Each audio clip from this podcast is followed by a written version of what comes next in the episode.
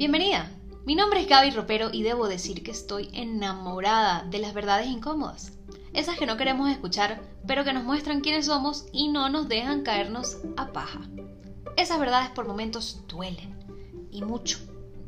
¿Estás lista para ser una tipa seria en la vida?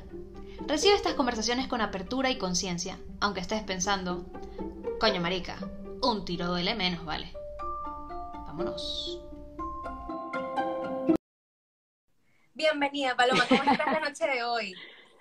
¿Cómo estás, Gaby? Qué placer verte, qué placer estar por acá. Me alegra mucho estar hoy hablando, además de un tema como tú lo bien lo estabas diciendo, que ha cogido muchísimo auge últimamente y que yo creo que poca gente sabe realmente qué significa eh, ser responsable afectivamente. Qué chévere, qué chévere que te guste también. Bueno, primero echarte flores por todo lo que has hecho. Entiendo que, bueno, en, tu, en tu Instagram nos dejas mucha información, eres escritora, obviamente eres psicóloga, tienes un podcast también. Me, encanta. Y, te vi en un montón de entrevistas en Colombia y quiero que sepan que Paloma es reconocidísima aquí en Colombia y, y, tenerte aquí con nosotros eh, para hablar de este tema. Cuéntanos cómo, no, por favor eh, ¿cómo, ¿cómo entraste a la psicología y por qué te llamó la atención estudiar esto y convertirte en la mujer que eres hoy? Primero que todo, gracias por esa cantidad de piropos. Me encantaría ser así de reconocida como tú lo dices. Ha sido un camino de descubrimiento eh, y digamos que hoy terminé en lo que hago actualmente, que yo soy entrenadora en habilidades de gestión de emociones em, y trabajo especialmente el tema de dependencia emocional, porque por cosas de la vida terminé aquí de hecho, yo empecé estudiando administración de empresas porque mi familia es de administradores, la gran mayoría. Y, eso que tú sigues con, el, con, el, con la línea del patriarcado y de lo que hay que hacer. Y finalmente dije, no, eso, eso definitivamente no es lo mío. Y en la búsqueda apareció la psicología y realmente te puedo decir que fue la mejor decisión que he tomado en mi vida. Realmente es algo que me apasiona, que me gusta, en donde encontré em, realmente una función, un sentido a lo que hago en mi, en mi día a día. Y poco a poco fueron apareciendo cosas, entonces fue apareciendo el hecho de, de una hija, entonces fue apareciendo el libro de Lola y su rincón de emociones, que es justamente de, gestión emocional, em, que no solamente es para las familias, sino que lo usan también muchos colegas, y fue apareciendo el dictar clases, y entonces hoy soy profesora de una universidad donde educo a mis colegas, y, después surgió el centro SINAF, que es un centro eh, donde vemos a familias y a niños, y entonces me he vuelto tutora de colegas míos, y ahí fue como, digamos que se ha ido encaminando todo poco a poco, pero realmente el tema del entrenamiento en habilidades de gestión de emociones surge después de un acontecimiento, digamos que bastante traumático y fuerte en mi proceso vital, eh, em, y de ahí digamos que es donde aparece la necesidad de decir, bueno, yo necesito empezar a gestionar adecuadamente mis emociones, empezar a, a trabajar en mí y es parte de lo que he venido haciendo y es el por qué llegué acá y por qué, como tú lo dices, me apasiona profundamente la psicología y especialmente todo lo que tiene que ver con la responsabilidad afectiva y el tema emocional en las personas. Súper. ¿Nos podrías eh, iniciar en este tema Mm, con tu concepto de lo que es la responsabilidad afectiva. ¿Cómo lo ponemos en, palabras simples que, que, no le quede duda absolutamente a nadie y quien quiera profundizar, pues perfecto, pero que todas nos vayamos aquí sabiendo exactamente qué significa ese fulano concepto? Mira, la responsabilidad afectiva en las palabras más comunes y coloquiales es hacerte cargo de lo que tú sientes. Eso es básicamente lo que significa la responsabilidad afectiva. Y hay muchas personas que me dicen, pero es que Paloma, yo a veces reacciono o respondo, porque nosotros o reaccionamos o accionamos, eh, dependiendo de lo que pase con alguien alrededor. O por ejemplo, es que mi esposo me hace ponerme muy brava. Y ahí es donde yo les digo, ya va, mantico, a ti no te hacen poner brava, tú decides asumir esa emoción y permitir que esa emoción te invada y que al final esa sea la emoción que dirige tu conducta. Pero hasta que nosotros no empezamos a entender que nosotros somos responsables de cómo reaccionamos, cómo em, asumimos algo que ocurre en el contexto, pues es muy complejo y muy difícil que realmente podamos tener afectiva frente a otra persona. Pero el concepto desmenuzado y lo más básico es hacerme cargo de lo que yo estoy sintiendo y obviamente va relacionado de lo que piensas y al final de cómo actúas, ¿no? Ok. ¿Qué significa hacerse cargo? En, o sea, yo lo entiendo, pero no sé, digamos que me puse, me puse brava con mi esposo y, y, digo, listo, es que tú me, tú me haces hacer esto, tú me haces gritarte, digamos, un ejemplo muy común. Eh, ¿qué, ¿qué, significaría o, cómo podría ser esa situación paralela o de contraste donde me hice cargo? Sí, mira, hacerse cargo significa, lo primero que tienes que hacer para poderte hacer cargo es que tienes que reconocer que hay una emoción que tú estás sintiendo. Llámese rabia, llámese frustración, llámese malestar, la que tú quieras, pero lo primero que tienes que hacer es entender o reconocer que hay una emoción que surge, ¿sí? Eso es lo primero que tenemos que hacer si queremos hacernos cargo. Lo segundo es validarla, y validarla es decir, oye, sí, cuño, me estoy sintiendo como brava, o sea, me estoy poniendo muy brava por algo y yo quiero entender de dónde viene esto que yo estoy sintiendo. Entonces, lo, lo segundo es validarla y aceptar que está ahí, porque al final las emociones vienen a entregarnos información del contexto y nosotros muchas veces, y tú lo sabes, que la cultura nos ha llevado a decir, no, las emociones no son importantes, no, las emociones no hay que sentirlas, y al contrario, las emociones eh, hay, hacen parte del proceso vital del ser humano y si nosotros supiéramos manejarlas mejor, tendríamos muchísima más información. divino tu gordo allá atrás, los míos son tres, pero son un terremoto, entonces por acá no.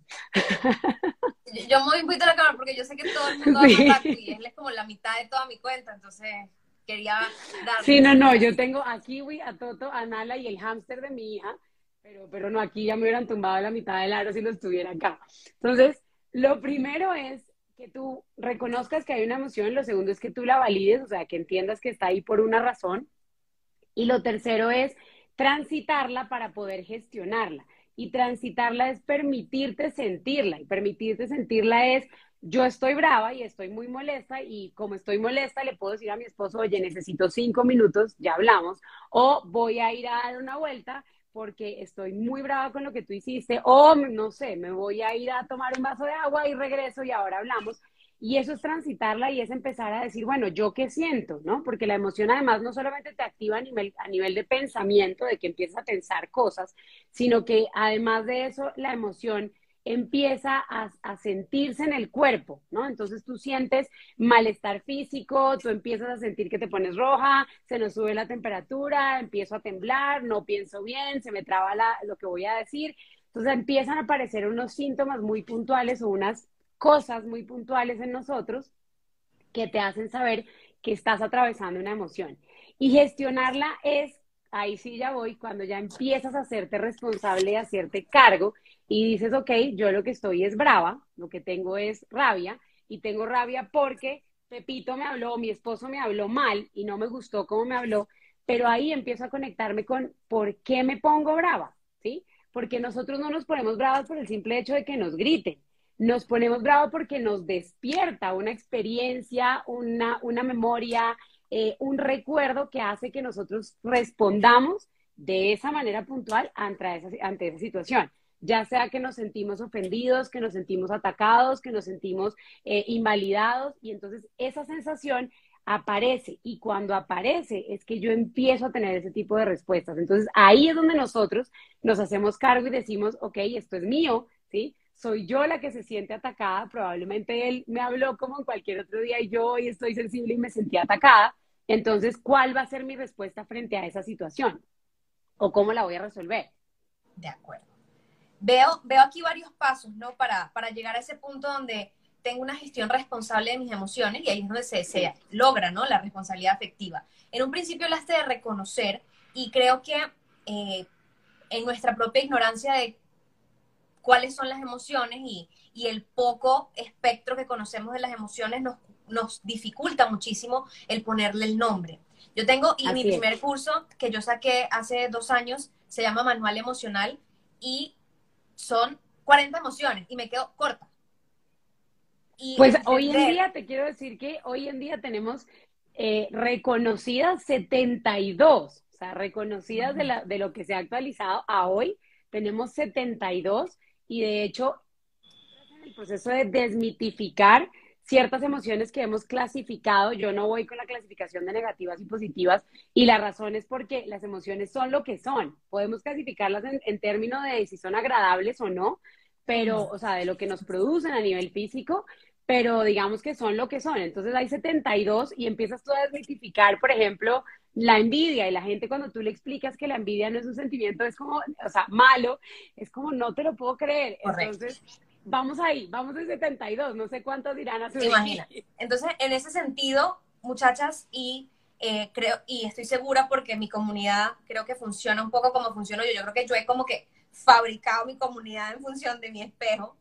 Y, y muchas estoy segura se están preguntando o están en este live eh, porque están en, en, una relación donde no necesariamente sienten que su pareja está siendo responsable efectivamente. Entonces, esta información, por favor, piénsenla para ustedes y piénsenla para otro ser humano que existe igual que ustedes y que puede que sea también al mismo tiempo ampliamente ignorante, grandemente ignorante de los nombres, a lo mejor de las emociones que está sintiendo en especial, pues viniendo de un sistema tan patriarcal como este, probablemente sea más ignorante que tú. O sea, vamos a darle chance y después hagamos las cosas bien, ¿no? Entonces, en un principio, ¿cómo se llaman?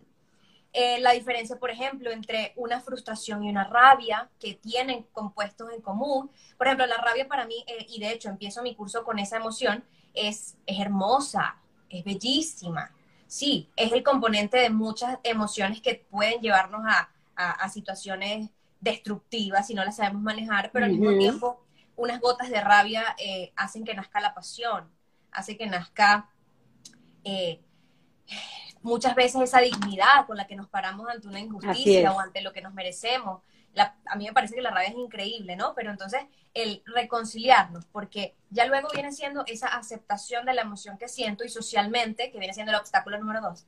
No solamente no me dicen cuáles son, sino ya luego me dicen cuáles puedo y cuáles no. Entonces, no Exactamente. que viene ese, ese, ese ejemplo muy común. ¿Qué te pasa? Nada. ¿Estás brava? Preocúpense, sí, preocúpense cuando detrás de una mujer haya un nada grave. Ahí está grave la cosa. ¿Estás triste? No. Uno tiene la lágrima ahí saliéndole y te pasa algo. No. Entonces, desde tu experiencia, eh, con la, no, no, no te quiero sesgar, pero desde tu experiencia, ¿cuáles crees que son los obstáculos para una vez que ya yo sé al menos y ya le puse nombre, aceptarlo conmigo y aceptarlo con otras personas. Decirle, sí, ¿sabes qué? Sí, estoy brava. ¿Sabes qué? Sí, sí, siento envidia. ¿Sabes qué? Sí, sí, tengo celos, que es algo que nos cuesta muchísimo. Mira, lo primero que nosotros tenemos que saber es que las emociones, o sea, cuando yo como dentro de lo que hago en los procesos a veces con las parejas o en los cursos que en las masterclass, en los cursos que dicto en términos de gestión de emociones, que además tú te das cuenta que abarca muchas áreas, lo hago desde papás, instituciones, eh, eh, eh, colegios, alumnos, o sea, abarca muchísimas cosas y todas al final, yo digo que todas al final terminan en exactamente lo mismo, pero es lo primero en ese proceso es llevar a la persona a normalizar el sentir. Cuando yo normalizo una emoción, pues va a ser mucho más fácil que yo pueda decirle a mi pareja, ¿sabes qué? Es que tengo mucha rabia y estoy muy molesta y no puedo hablar o sabes que me produjo, esa persona me produjo muchísimos celos. Y eso al final es lo que nosotros estamos buscando. Entonces, la el primer obstáculo que yo he reconocido es el no normalizar el hecho de sentir. Como bien lo dijiste tú y, los, y lo sabemos muchos, en este contexto, en nuestra cultura, y hablo desde, yo vivo en Venezuela muchísimos años, entonces desde la cultura venezolana hasta la nuestra colombiana, hablo en México muy marcado especialmente, eh, la cultura machista es muy fuerte. Y eso significa que especialmente a los hombres le asignamos un rol en el que no está permitido que sientan y las mujeres al contrario tenemos exceso de permiso a la hora de sentir, entonces nos vamos para el otro lado completamente salido de tono. Y eso, por ejemplo, es un gran problema y una gran dificultad a la hora de hablar de relaciones de pareja, porque como tú lo acabas de decir, yo como ser humano o nosotros como seres humanos siempre ponemos en reflejo al otro. O sea, nosotros queremos que el otro actúe como yo, piense como yo, me hubiera reparado como yo, hubiese sentido como yo lo hubiese hecho y pues se nos olvida que es un ser humano completamente independiente y que eso lo hace aún más complejo. Entonces, la primera dificultad que yo veo es el no normalizar el hecho de sentir. Esa es una gran dificultad que encontramos en términos de parejas la segunda que esta la, hablamos y creo que la he visto mucho también en tus redes y la hablamos nosotros mucho y es el tema de las expectativas, ¿no? Lo que yo espero que el otro sienta eh, en comparación a lo que yo siento. Entonces, eh, voy a dar un ejemplo muy sencillo y es, es que Paloma se puso, no sé, yo me puse muy brava y él en vez de reparar y venir a ofrecerme, no sé, disculpas, entonces simplemente se acercó y me trajo la comida a mí me pareció el colmo porque es que si a mí no me piden disculpas, yo no puedo reparar, por ejemplo. Entonces, a veces se nos olvida salirnos de nuestra propia casilla para poder ver al otro en la complejidad de lo que es y en lo que al final lo define como ser humano, que es lo que nos hace diferentes. Y la tercera, que para mí yo creo que es la más importante de todas, y es que, como tú bien lo dijiste, nos hemos encasillado en las emociones que son buenas y las emociones que son malas. Y al encasillarnos en lo bueno y en lo malo, entonces entramos en la permisividad. Esto sí y esto no.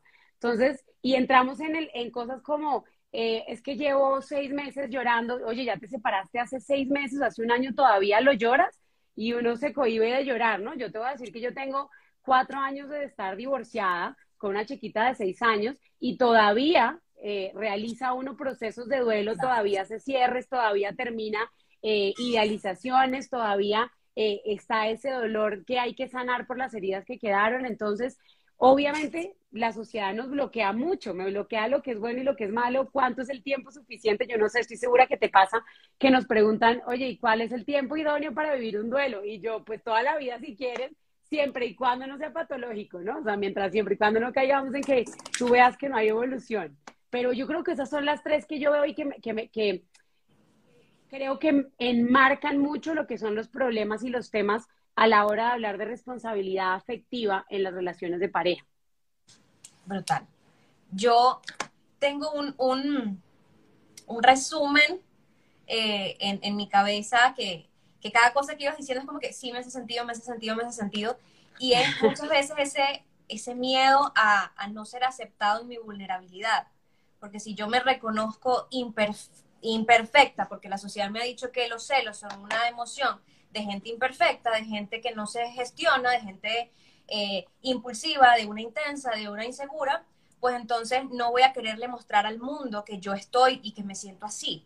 Entonces, en ese sentido, pues yo soy la primera que no va a validar y que no va a aceptar que tiene esa emoción y cómo me hago cargo de esa emoción sin yo misma no me doy el permiso de sentirlo, ¿no? Creo que hay un diálogo enorme, enorme, enorme, obviamente alrededor de cómo tú lo pones, estas emociones que consideramos negativas y que yo también pienso que mi pareja cree que son negativas, entonces menos se las quiero mostrar. Celosa, yo jamás. Pero si lo estoy. Sí, sí, sí. Envidiosa de la que tiene el pelo espectacular. Claro que no, no estoy envidiosa de ti. O sea, sí sentimos esas cosas, y, insisto, ahorita yo tengo el feminismo alborotado. Yo creo que el sistema necesita gente callada, ¿no? Porque yo creo que en esa responsabilidad afectiva nos vamos a unir mucho como sociedad y vamos a empezar a, ver el dolor en la persona, a, a, estudiar la envidia, a estudiar la vergüenza, a estudiar la culpa, a estudiar todo esto, que al final nos damos cuenta que colectivamente todos lo sentimos y que nos hacen más parecidos de lo que realmente creemos que somos y en ese sentido nos vamos a unir mucho. Y no, no le hablo solo de sociedad, sino en una relación de pareja. Si tú empiezas a decir, yo me siento así, pues tu pareja puede decir, oh, por Dios, tenemos el derecho y el permiso de decir cómo nos sentimos. Exacto. No te lo puedo creer. Eh, es esa curiosidad que se despierta cuando yo me vuelvo responsable de mis emociones y las transito, como tú dices, entre las lágrimas, a lo mejor eh, físicamente, eh, aprieto los puños sin llegar a la agresión ni a la violencia, obviamente. Eh, si, si lloro, si le digo a la persona, porque a mí muchos me dicen, ¿cómo hablo con mi pareja sin llorar? ¿Por qué tienes que no llorar? Ah, no, es que él me va a decir que soy dramática, porque es que yo apenas abro la boca lloro. Lloré. Abre la boca y lloré al mismo De acuerdo. Ay, Entonces, ni siquiera nos confiamos, confiamos en nuestras parejas para mostrarnos emocionalmente y si eso no se escupe y se vomita en la mesa, ¿cómo lo vamos a arreglar? y es que hay una cosa, hay una cosa de lo que estás diciendo que es, pues yo que trabajo, yo trabajo em, con parejas también y obviamente el enfoque mío es un enfoque muy desde el tema de gestión emocional que va enfocado a comunicación, o sea, trabajar en los procesos de comunicación en las parejas y obviamente a entrar en los procesos de aceptación, que es toda esta nueva generación que estamos trabajando desde la psicología que es la terapia integrativa de pareja, que busca justamente reconocer las vulnerabilidades en el otro, reconocerme como un ser vulnerable, reconocer al otro como un ser vulnerable y entrar en esos procesos de aceptación que al final Y ojo que es aceptación y no resignación, que, que caemos en, la, en los dos conceptos que son, que tienen una línea muy delgada, pero que sí son bastante diferentes cuando tú los miras como con lupa, como decimos nosotros, y es entrar en ese proceso donde yo reconozco al otro como un ser vulnerable y donde yo me reconozco como un ser vulnerable sin ningún tipo de como diría yo, señalamientos y juicios de valor frente a esa situación.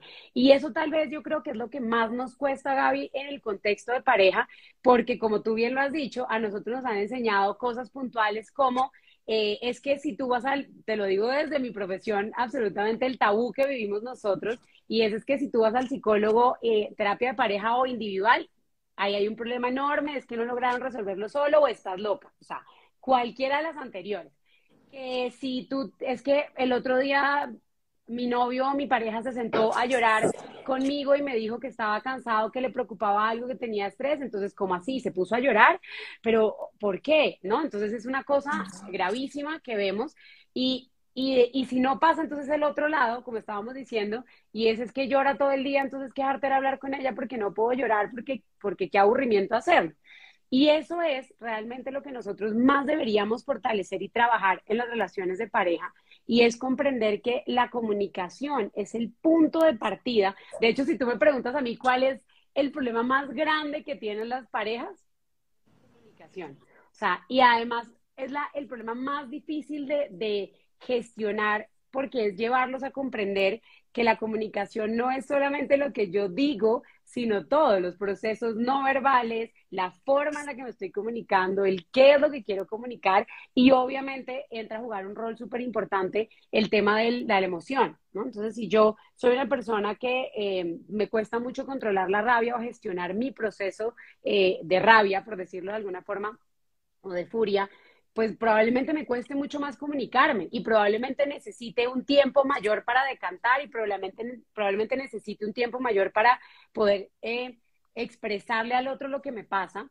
Y ahí caemos en el, yo prefiero no decir nada, ya pasó y me quedo callado. Y yo soy la primera que les digo, no, ya pasó, si ya, ya les pasó el mal genio, por favor vayan y se sientan y le dices al otro, mira, no me gustó esto que pasó y que ahí viene la gran diferencia y es céntrense en la solución. Y entonces no me gustó esto, pero me gustaría que la próxima vez o la próxima vez lo podemos manejar de tal forma. Y cuando tú abres una posibilidad de resolución, pues ahí te estás haciendo responsable efectivamente del proceso. Yo, y, obviamente con todo el respeto a, a, lo que planteas que es lo más sano y es la meta, siento que hay tanto realismo que se deja por fuera, porque digamos, si a mí me dice no me gustó esto, si mi pareja me dice no me gustó esto que hiciste, antes de yo poderme enfocar en, en lo que me está diciendo de la próxima vez, es decir, en la solución, yo lo que pienso es, a mí tú no me vas a decir lo que tengo que hacer. O sea, hay tanto, y yo porque soy demasiado transparente, yo sé cómo sí, piensan eso y yo por eso lo pongo en la mesa. Sí. Incluso esa, esa hacerme responsable efectivamente en ese momento, es decir, cuando me dices que no te gustan las cosas, a veces me siento atacada. O cuando me dices que no te gustó algo que dije, me siento inadecuada, me siento ineficiente, me siento eh, que no te estoy satisfaciendo, que no te gusto, no me siento amada. O sea, obviamente se, no podemos hacer esto en todas las conversaciones porque sería una conversación infinita, ¿no? Una no terminaría terapia infinita. Ay, es que cuando tú te sientes, luego dice él, es que cuando tú me dices que te sientes inadecuada, yo me siento triste por ti. Ay, que cuando tú te... Ok, entiendo, entiendo que no todas las conversaciones sean para eso, ¿no? Exacto. Al menos que eh, tú lo reconozcas dentro de ti y en otro espacio o a lo mejor cuando se repita la situación o cuando entre en el contexto, pero tú tienes que darte cuenta, porque si no te das cuenta, él te puede estar diciendo, la próxima vez me gustaría que buscara, y él puede estar muy enfocado en la solución y tú trancada desde que te dijo, no me gustó. Y yo ya de ahí tú no seguiste escuchando nada. Entonces, pero es que ahí justamente... En tu mente, acabo de sentir algo cuando me dijo eso. Exacto. Es decir, ok, yo tengo, yo me tomo las cosas personal, o me sentí atacada, o me sentí ineficiente perfecto. No te voy. Ah, listo, mi amor, para la próxima. Y a lo mejor hacerte cargo de eso en otro contexto, en otro momento. Pero es esa conciencia durante la comunicación, porque en la comunicación lo que me da el otro genera algo en mí y yo tengo que hacerme cargo de eso. A lo mejor no en ese momento, pero sí en un momento. Es que ese es el punto por eso digo que, el punto más difícil, ojalá fuera algo más sencillo, pero el punto más difícil de la comunicación es llegar a ese lugar en donde yo tengo que escuchar para comprender y no escuchar para defenderme o para responder, que es para lo que nosotros estamos amaestrados realmente por la sociedad y por el contexto en general. O sea, nosotros no estamos acostumbrados a que la otra persona me diga, mira, yo quiero decirte que lo que me molestó fue esto, esto y esto, por esta razón, y yo me molesté y yo decidí actuar de tal forma. No estamos acostumbrados a eso. Nosotros estamos acostumbrados a que nos dicen, es que tú me hiciste, e inmediatamente yo detono mi factor protector y aparece mi ego protector a decirme, no, no, no, no, no, ¿cómo así que yo te hice? No, tú decidiste y yo no fui, ¿sí? Entonces, esa comunicación se vuelve muy compleja y justamente la responsabilidad afectiva parte del hecho de decir, ya va, ¿qué es mi responsabilidad de todo esto que está pasando y cuál es la tuya? ¿Sí? Y de ahí viene también el, voy a poner un ejemplo muy puntual y es, es que yo no brillo porque estoy al lado de él. No, hazte responsable de tu propio proceso y de decir, ya va, ¿y yo por qué no estoy emitiendo conductas que me lleven a lo que yo quiero, a donde yo quiero o a actuar como yo quiero actuar?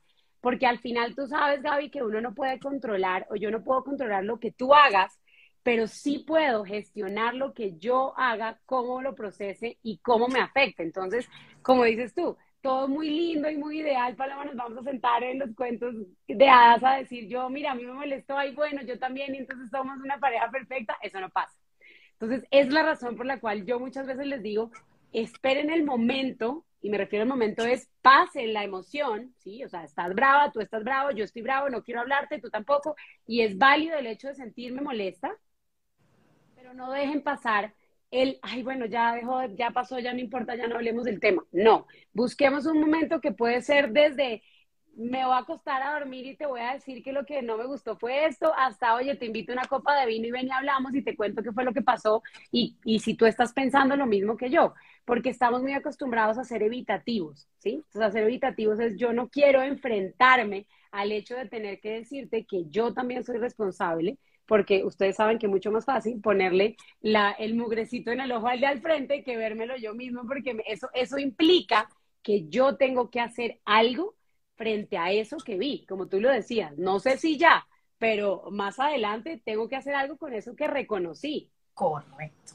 Y creo que es una conciencia no, no, no sé si que tenemos que tener prendidas 24 horas porque a todas estas yo la tengo prendida 27 horas al día y ya luego no me dejan paz y como que acabo de identificar esto y yo, yo me llevo a doler un poco lo que eso, pero sí, sí es, es conocerte, ¿no? Para poderle mostrar al otro eh, eso que tú encontraste de ti y que el otro lo sepa, porque muchas veces, eh, y yo me he preguntado con mi divorcio, yo decía, oye, yo que fui muy dependiente emocionalmente y me callé muchas cosas, eh, en lo poco que me callo, porque yo más bien soy extra habladora, eh, o en lo, en, lo, mucho que cedí, digamos, que tanto me conoció, que tanto me permití realmente mostrarme, que tanto nos, nos enamoramos el uno del otro realmente, porque pienso que yo siempre tuve una especie de máscara que quise sostener para sostener el vínculo, según lo que yo pensaba que sostendría el vínculo, ¿no? Y realmente lo que sostiene un buen vínculo es, es la apertura, es la vulnerabilidad y es la sinceridad emocional y como les digo, vomitar cosas que a lo mejor no son bonitas sobre la mesa y decir, yo tengo, y ese es el tema, ¿no? Que creo que la, al menos en mi caso, y no sé si en el de muchas de ustedes, em, yo vomitaba todo y luego me daba cuenta que solo estaba vomitada la parte de mi mesa. O sea, claro, obviamente vamos a pensar que yo soy la del problema, cabrón. O sea, ¿cómo es posible? Pues vomita tú también, para que veamos que los dos somos humanos y yo pueda atenderte. Así es. Tú atender lo tuyo, yo ayudarte, yo atender lo mío y tú ayudarme, ¿no?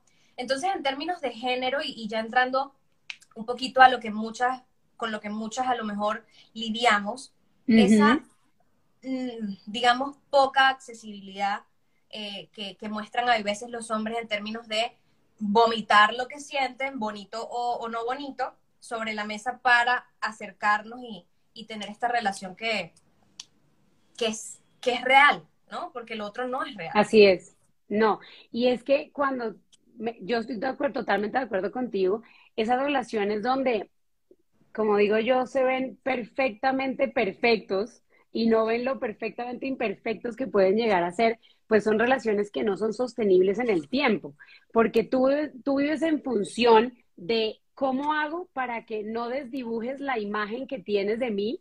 Y el otro vive pendiente a cómo hago para que tú no desdibujes la imagen que yo creé en ti y que se supone que tú tienes mía. Entonces, cuando nosotros no somos conscientes, que además, Gaby, yo creo que pasa mucho y es que incluso nosotros mismos no somos conscientes de nuestras propias vulnerabilidades porque nunca nos han llevado y nos han enseñado a reconocer nuestras propias vulnerabilidades como un factor de bienestar y como un factor de potencializar nuestros propios procesos personales. Al contrario, si tú eres, no sé, voy a decirte cualquier cosa, si tú eres muy mal geniada, que no, eso es falso, yo soy un ser de luz, un ser mal geniada, em, pero si tú eres muy mal geniada como yo, pues tú tienes que reconocerlo para saber qué herramientas utilizar y qué decirle además a la otra persona. Es como, mira, a mí me pasa, a veces tengo este tipo de situaciones y yo en ese tipo de situaciones necesito espacio. No es contigo, no es contra ti, es conmigo y contra mí puntualmente y probablemente eso hace que la otra persona tenga herramientas para saber, como digo yo, cómo cogerme en esos momentos puntuales y cómo lidiarme. Y cuando el otro me dice, por ejemplo, mira, yo soy una persona que necesita espacios o necesita soledad y me quiero dedicar una hora del día a jugar PlayStation porque y ponerme mis audífonos y estar en mi mundo una hora porque me desestresa y porque me ayuda a que todo funcione en la casa, pues probablemente yo no me lo vaya a tomar personal y pueda decirte, ok, perfecto, yo me dedico a leer a esa hora o duermo a la niña en esa hora o me voy a poner a ver mi serie, lo que sea, pero necesito mostrarme vulnerable porque si yo no me muestro vulnerable, es muy difícil que podamos evolucionar cualquier proceso. Y como te lo digo, ese es el punto de partida de la responsabilidad afectiva, ¿sí? Cuando yo entiendo que yo soy co-creador, y me refiero a creador directo, de mi realidad y de la realidad que estoy viviendo en pareja, sea porque lo permití, sea porque fui actor activo, sea porque fui eh, demasiado, puse límites demasiado estrictos, bloqueé procesos, lo que sea. Cuando yo logro ver que yo no soy creadora de esa realidad, es muy difícil que yo lo pueda, eh, digamos que evolucionar. Pero cuando yo me responsabilizo efectivamente y digo, uy, pero es que yo también grité, y es que yo también fui súper agresiva, y es que Paloma, yo no puse límites. Y yo fui permisiva porque yo me daba mucha rabia, que seguramente era lo que te pasaba a ti. Me sentía muy molesta de que yo expresaba todo lo que quería decir y su respuesta era, y uno era como, ah, pero ¿cómo así? ¿No tienes nada más que decirme de lo que te acabo de decir? O sea, cuando yo entiendo que probablemente eso es lo que me lleva a soltar mi carga afectiva y decir, ok, si tú no te responsabilizas, yo tampoco, pues ahí vamos a poder entrar en un grado de conciencia como el que decías tú y empezar a mirarme y decir, bueno, yo hago conciencia, sé qué me pasa, pero no en exceso. Como dices tú, no en vamos a mirar todo lo que me pasa alrededor y me, y me estudio todo el día. Correcto, eso también vuelve loca, muchacha que se los digo yo. Sí, por favor. Ahora, eh, suponiendo el caso, ya yo soy responsable efectivamente conmigo, ¿qué significa ser responsable efectivamente con alguien más? Eh, digamos, y, creo que es, más bien revolucionario el ser responsable con nosotros mismos porque el, término que se ha hecho eh, famosito y de moda es, él no es responsable conmigo. Él no es responsable conmigo en una relación heterosexual, pues como la que estamos planteando. ¿cómo sé yo si yo estoy siendo responsable con otra persona? ¿Y cómo sé si la otra persona está siendo responsable conmigo? Ok. Cuando tú eres una persona que es afectivamente responsable, tus necesidades están cubiertas, tus necesidades básicas están cubiertas, y me refiero a afecto, cuidado, seguridad, o sea, todo este tipo de cosas que nos hacen falta en una relación de pareja.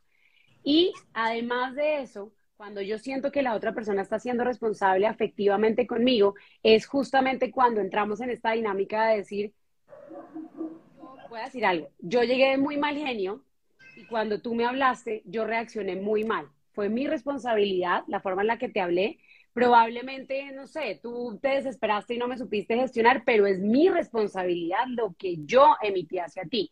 Y cuando tú empiezas a ver esas señales de que esa persona es capaz de decirte, yo fui responsable de hacer esto, yo decidí tomar esta acción, yo fui la persona que tomó, que decidió dejar que la emoción lo desbordara, ahí estás entendiendo que la otra persona está siendo responsable contigo, pero además, como les digo, porque está cubriendo, una está cubriendo necesidades de ustedes y es le dije explícitamente que yo era una persona de palabras de reafirmación y está haciendo todo el esfuerzo sin, ojo, sin cambiar su esencia y sin llevarlo a es que lo está haciendo obligado, sino entendiendo de, ok, para ella es importante, probablemente todo el día no le va a decir que la amo, pero de pronto un te amo al día puedo generarlo y evolucionarlo. Entonces estás siendo escuchada.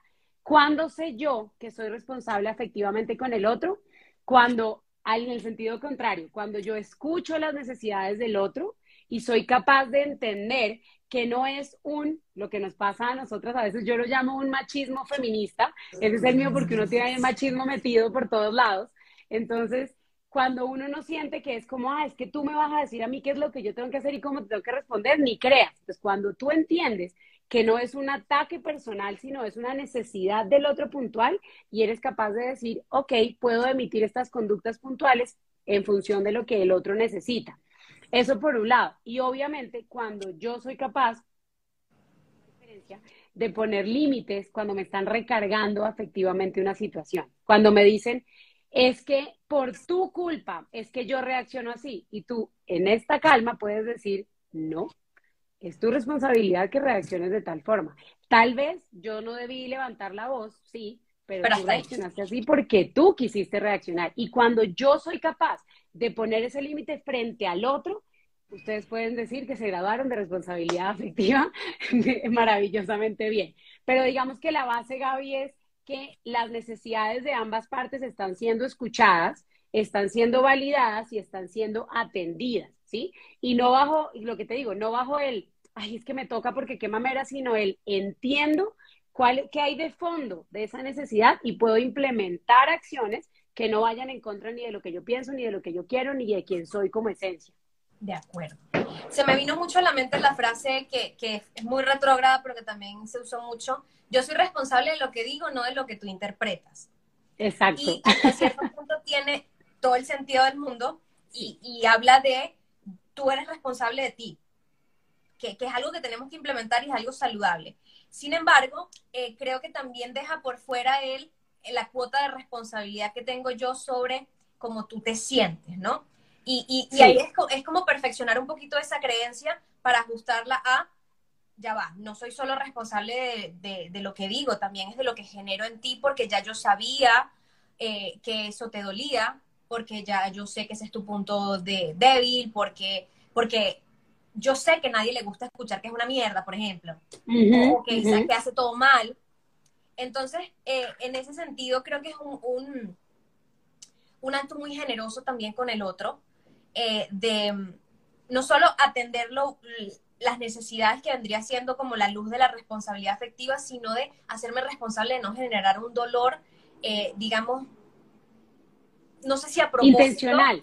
O, ponlo, pongámoslo intencional. Pongámoslo intencional, eh, donde yo decido olvidarme intencionalmente de que yo sé que eso a ti te duele, olvidarme de que a nadie le gusta que le griten, olvidarme que eh, echarle la culpa a, mi novia porque tal cosa, entonces es un, evitar un dolor innecesario, quizás, y atender una necesidad que existe, ¿no? Es minimizar eh, e, ese impacto negativo y potencializar ese impacto positivo. Y ojo, eso aplica para nosotros. Si ya yo sé que a mí, y lo pongo en ejemplo perfecto, si ya yo sé que a mí me dan en la madre los hombres que no están disponibles emocionalmente, ¿qué hago yo metiéndome con una persona que no está disponible emocionalmente? O sea, es, eso que yo tengo consciente tengo que minimizar ese impacto negativo y ser responsable conmigo y al mismo tiempo potencializar mis necesidades que también las tengo conscientes. Fíjense que todo regresa a la conciencia y cuando hablamos de ser responsable con un otro, me vuelvo consciente a través de la comunicación, porque el otro me lo dejó saber y en ese momento yo soy consciente. Entonces, incluso, ¿cómo iba a saber él que a mí no me gusta el chocolate? No puedes molestarte con él porque no, le, no sabía, o sea, tú, tú se lo dijiste. Sí.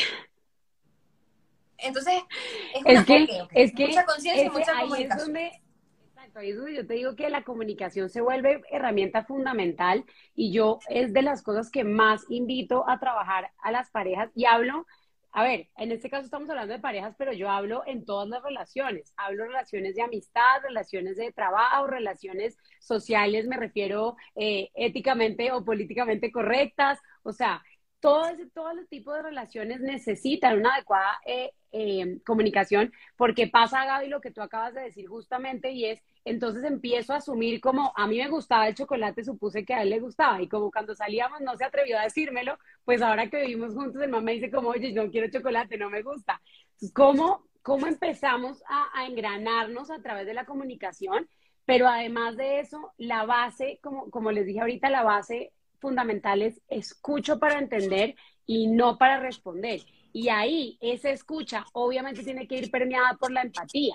Y la empatía no desde el, ay, bueno, yo me pongo en tus zapatos y lo entiendo, sino de la empatía de decir, ok, yo puedo ver, o sea, ¿ustedes se acuerdan? Estoy segura que sí, de la película de Avatar, cuando ella le dice a él el, la cosa gigante azul y le dice, I see you, a eso se refiere la empatía. La empatía es te veo con lo bueno, con lo malo, con los defectos, con los no defectos y además de eso con los acuerdos y desacuerdos que podamos tener. Y hay que romper ese mito infinito, Gaby, de sentir que nosotros, que una situación o una discusión solo se resuelve cuando estamos de acuerdo.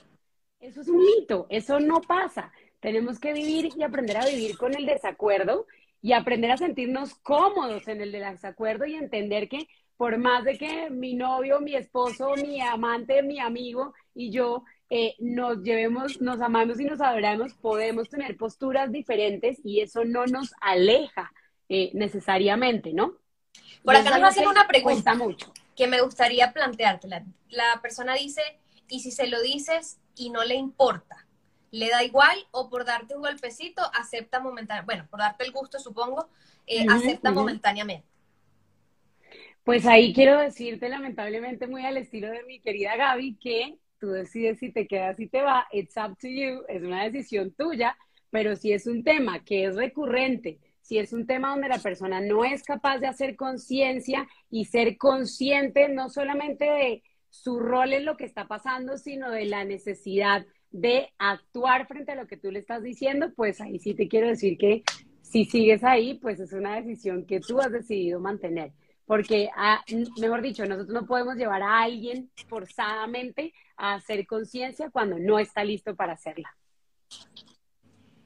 Ideal. Mira, yo tengo una teoría, una teoría, de que muchas veces eh, la persona decide eh, pasar por alto o decide que no le importa eso que tú le estás mostrando, porque al mismo tiempo atender eso que tú le estás mostrando sería reconocerse en su error y enfrentarse a emociones muchas veces que son, por ejemplo, eh, en, el tema de la infidelidad que pasa mucho, no, él me mintió y me dijo, me dijo que no, que era mentira, que yo estaba loca, no sé qué, y luego me lo aceptó. O sea, ese primer momento donde la persona decide no hacerse responsable o decide intentar a ver si se puede salir con la suya, yo, o sea, implicaría muchísimo muchísima incomodidad para la persona, porque dice, ¿y por qué no me lo dijo en ese momento? Y yo dije, porque es incómodo, cabrón. O sea, hacerse responsable en ese momento significa abrirle la puerta a la vergüenza, significa abrirle la puerta a la culpa, significa abrirle la puerta a decir me equivoqué, significa abrirle la puerta a un proceso de disculpas, un proceso de, de, responsabilidad de que a lo mejor su relación, su matrimonio, su familia está sufriendo un golpe por consecuencia de sus actos. O sea, yo no quiero hacer, yo no quiero sentir todo eso por eso hago que no me importa, o sea, no necesariamente Exactamente. es algo consciente de, ay, no me importa esta persona, lo a decir, es, si yo te hago caso, si yo te escucho y si yo ah, le presto atención a este vómito que me acabas de poner, me voy a incomodar yo y yo no quiero. ¿Por qué? Porque desde mi propia vulnerabilidad yo no me sé hacer cargo de eso. Exactamente, acabas de dar que muchas veces las personas huyan por la derecha y digan aquí no pasa nada. Exacto. ¿Cierto? Exactamente. Y es que ahí acabas de dar en el punto y es, volvemos a la base y es a las vulnerabilidades. Entonces, eso implica reconocerme imperfecto frente a ti, pero además reconocerme imperfecto para mí mismo, ¿sí? Y esa es la razón por la cual muchas veces, muchas personas cuando cometen equivocaciones son verdaderamente incapaces de reparar y no me refiero a voy a hacer cosas, sino al simple hecho de, oye, discúlpame, no me di cuenta, se me salió de las manos, cometí un error, eh, tomé la decisión incorrecta, lo que sea. ese es el punto más grave porque es reconocerme vulnerable frente a ti y el hecho de reconocerme vulnerable frente a ti, como muchas personas lo sienten y lo dicen, significa darte un arma para que puedas manejarme de cierta forma y usarla en mi contra, que es otra de las cosas muy graves que pasan cuando hablamos en relaciones de pareja puntualmente, y es que uso lo que el otro me dice o lo que el otro me, me, me, me, muestra abiertamente como una vulnerabilidad a mi favor y no una herramienta que él me está dando para reconocerlo como es, ¿sí? Y eso es lo que más genera el hecho de lo que tú acabas de decir de, no, pues yo no le paro bolas porque es que no hay nada más harto que salir de mi zona de confort y no hay nada que ladille más que tener que pensar en, uy, ¿qué voy a hacer con esto que me acaba de decir? Y entonces ahora tengo que hacer algo en consecuencia, pero si no tengo que decir, bueno, ¿y yo por qué sigo haciendo eso si sé que no le gusta? Eso, eso es muy, muy complejo de hacer y obviamente, como te digo, pues muestra lo más vulnerable que puedo ser yo como ser humano y no me gusta. Increíble. Por acá nos dicen, perdón, estoy pasando un duelo, pero no sé cómo identificar los sentimientos que tengo para hacerme responsable y gestionar. Es decir, quiero ser responsable efectivamente conmigo durante este proceso, pero me cuesta identificarlos. ¿Tienes algunos? Y entiendo que eh, esta en terapia, obviamente psicológica, podrías como llegar a esas conclusiones eh, y están invitadísimos a atenderse. No sé si tú atiendes eh, individualmente, perfecto, van a ir al sí. psicóloga Paloma Carvajalino, van a, van a checar su trabajo, obviamente yo también me pongo a su disposición, pero eh, para las personas que no tienen esa posibilidad, ¿cuáles podrían ser unos tips para iniciarnos en esta responsabilidad desde el reconocer? Mira, lo primero, Gaby, es si ustedes no están en ese punto del duelo donde es que no siento nada, tranquilos, no se preocupen, eso pasa. A veces uno está, entra, como digo yo, como en un adormecimiento y es mi cabeza diciéndome o ayuda, digamos que salvaguardándome un poco porque el duelo está muy complejo y entonces necesito que lo sientas paulatinamente y te voy soltando cositas de a poquito para no ir a saturarte y obviamente no crear un, colapso eh, eh, en, todo el sistema en general. Entonces, si el caso es que no sientes, no te preocupes, ya van a ir apareciendo cosas y vas a ir reconociéndolas. Otra cosa, ahora si es, siento muchas cosas y no logro ponerle un nombre puntual a lo que me pasa, lo que yo les puedo decir es siempre, siempre, siempre, nosotros tenemos una emoción puntual que es la que más destaca en el momento en el que estemos atravesando el duelo. Y ojo que todos lo sabemos y para quienes no, pues se los contamos y es que en el duelo hay muchas emociones que se vienen a, como a florecer. Hay momentos en donde yo, donde yo estoy muy triste, hay momentos donde siento decepción, hay momentos donde me frustro. La rabia juega un papel importantísimo en el, en el duelo porque es lo que me ayuda a cuestionarme, a evolucionar, a preguntarme y a crear defensas para futuras ocasiones que se presente esa situación, aunque a veces no sean las defensas que queremos, pero pasa. Y obviamente también pueden llegar a sentir incluso placer frente a una situación o felicidad de haber terminado el proceso como tal, ¿no? Entonces, lo primero que los invito a hacer es que traten de identificar cuál es esa emoción puntual. No importa que no sepan el nombre, pongan el nombre que ustedes quieran. Yo a mi hija de seis años, cuando me saca la piedra, le digo, es que me estallaste los Sparkies. Y ella me mira como, ok, entendí. Entonces ya sabe que es que mamá se puso muy brava. Entonces pongan el nombre que a ustedes les haga sentido, que resuene con ustedes para llamar esa emoción puntual. No importa si no saben si es rabia solamente o si es frustración con rabia, no importa pónganle el nombre que ustedes quieran ponerle para que cuando esa emoción vuelva a surgir, ustedes sepan lo que les ha pasado y ahí sí implementar herramientas para solucionar. Entonces, primero es reconocer esa, esa emoción que ustedes sintieron más presente. Otra cosa que recomiendo diario. Perdóname, te estás escuchando como, como secuestrador por teléfono, como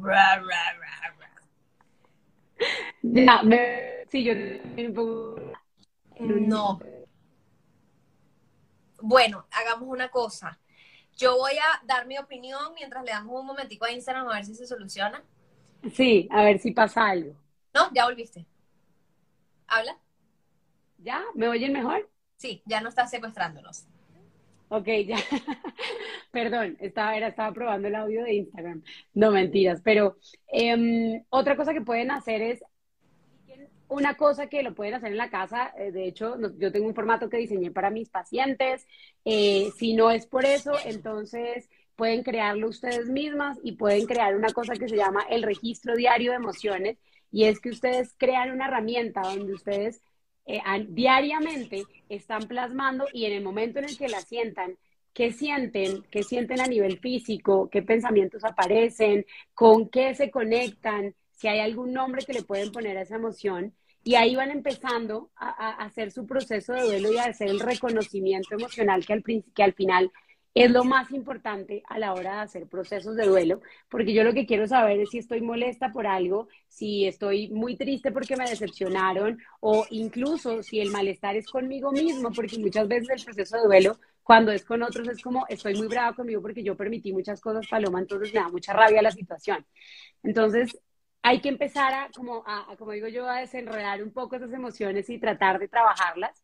Obviamente, permitir transitárselas es fundamental, vivirlas al 100. Si tienen que llorar, lloren. Si tienen que estar bravas, estén bravas. Si tienen que gritar, griten. Si ustedes necesitan em, estar solas, pidan su momento a solas y estén a, estén a solas. Así a la media hora la necesidad sea, oye, ¿puedes venir a acompañarme? Por favor, no importa necesito que lo vivan, porque la única forma de transitar un duelo y de superar un duelo es viviéndolo, viviéndolo, o sea, conectada con mi dolor 100%, porque como bien sabemos, el dolor es algo que es inevitable, pero el sufrimiento es una lección que yo asumo y que yo decido tener frente a una situación puntual. Y obviamente, para mí la herramienta más importante en el proceso de duelo es entender que es algo transitorio, entender que es algo que viene a enseñarme cosas, ¿sí? Que aunque yo no vea ese conocimiento, esa enseñanza puntual ahí, o incluso viene a ser un despertar en mi propio proceso personal, en mi propio proceso de evolución o en mi propio proceso de crecimiento. Entonces, cuando yo tengo en mi radar el hecho de un día menos, hoy es un día menos de un proceso de duelo. Hoy Ay, qué bonito verlo así, me encanta. de terminar, Hoy, hoy es un día menos porque a veces la gente es como, no, yo no quiero sentir, yo no quiero sentir. Yo siempre les digo, si empiezas hoy, imagínate lo pronto que vas a terminar. A que si lo dejas para dentro de un mes y entonces en un mes, bueno, está bien, lo va a parar bolas. Entonces, cuando ustedes ven el duelo como, como un momento de crecimiento, y no solamente como ese momento de crecimiento puntual, sino como algo que es finito en el tiempo, va a ser mucho más fácil que lo evolucionen porque lo que más cuesta en el duelo es esa sensación que le da a uno de, pucha, qué sensación tan horrible de sentir que no se va a acabar nunca, ¿no? que no se va a terminar jamás. Es terrible, es terrible. Total. Me parece que incluso el duelo es el, el momento perfecto para practicar la responsabilidad afectiva porque como tú dices, vienen tantas emociones, es ok, tengo un ejercicio nuevo, hoy estoy enfurecida. Mm. Hoy quiero matar a alguien. Mm. Así es, como un ejercicio todos los días, ¿no? Yo creo que es como la prueba de la universidad. Te estás preparando y es como... Total. Todos vamos a tener un duelo alguna vez en nuestra vida y la idea es hacerlo bien. Eh, Así es. Y, y, bueno, nosotras estamos dos servidoras a su disposición para, para acompañarnos. Totalmente. Paloma, cuéntanos un poquito sobre tus servicios en estos últimos cinco minutitos para que no te cortes violentamente y dónde te pueden encontrar para, para atenderse contigo. Mira, eh, pues yo hago consulta privada particular, eh, virtual o presencial en Bogotá. Yo estoy en Bogotá. Si es presencial lo podemos hacer en Bogotá, si no virtual las tengo regadas por todos lados. Eh, obviamente, como les digo, trabajamos, lo, yo soy psicóloga clínica, entonces trabajo obviamente temas de ansiedad, temas de depresión, dependencia emocional. Soy entrenadora en habilidades de gestión de emociones, trabajo con parejas y, digamos que mi idea fundamental para quienes todavía lo piensan como, Ay, pero es que un psicólogo, no sé, mi idea fundamental es que no me necesiten. Lo más mínimo. A mí lo que más me interesa como psicólogo es entregarles herramientas que ustedes simplemente puedan salir, salir completamente de su proceso de crisis y que, como digo yo, vuelvan en mes y medio o cada dos meses y me echen el cuento de en qué van, qué pasó, cómo les ha, cómo les ha tratado la vida, pero no es para que me necesiten porque mucha gente le tiene mucho miedo al, pero es que qué tal que después no pueda soltar a mi psicólogo, ¿no? Y la idea es todo lo contrario, que ustedes puedan eh, perfectamente tener habilidades para ustedes. Entonces, conmigo trabajan jóvenes adultos desde los 20, 21, 22 años, trabajo con, con y ya pues en el centro, sí es un tema mucho más de niños y esa parte en temas de familia y eso, pero, pero estamos a disposición. Y, y a ti, Gaby, solo agradecimiento. Tú sabes que a mí me encanta tu material, me fascina la forma absolutamente irreverente, me siento muy identificada en la que lo dices y en la que lo compartes y eso me parece maravilloso porque yo creo que a veces hace mucha falta que alguien nos diga las cosas así como suenan, claro y raspado, sin maquillarla, sin ponerle adornos, porque creo que eso a veces es lo que hace que nosotros despertemos un poquito o que nos sintamos identificados con lo que pasa. Gracias a ti por aceptar la invitación. Eh, me encantó, me sentí súper cómoda y, y, eso es algo que, que, honro mucho cuando, cuando desde mi vulnerabilidad que está activa 24/7 es bien recibida con, de forma responsable. Así que muchísimas gracias, Paloma. Eh, muchachos, todas las dudas que tengan para atenderse con Paloma, escríbanle al DM, ahí tienen su número, o sea, les llega un mensajito con toda la información, un número de WhatsApp, es un servicio como que bien estructurado y van a ser atendidos eh, en sus necesidades a la velocidad de la luz. Mil gracias y estoy segura que nos vamos a volver a ver, a lo mejor en el podcast. Está pendiente por ahí. Claro que sí, me parece genial y yo te voy a hacer una invitación más adelante después, pero para algo que hagamos después las dos, algo muy chévere a nivel presencial, porque yo sé que sería una muy buena, eh, pero eso después, vamos a ver, yo, a mí no se me acaban las ideas, entonces yo les contaré después que sale de aquí. Dale, Paloma, claro que pero gracias, Gaby, un abrazo grande, cuídense, nos vemos, chao.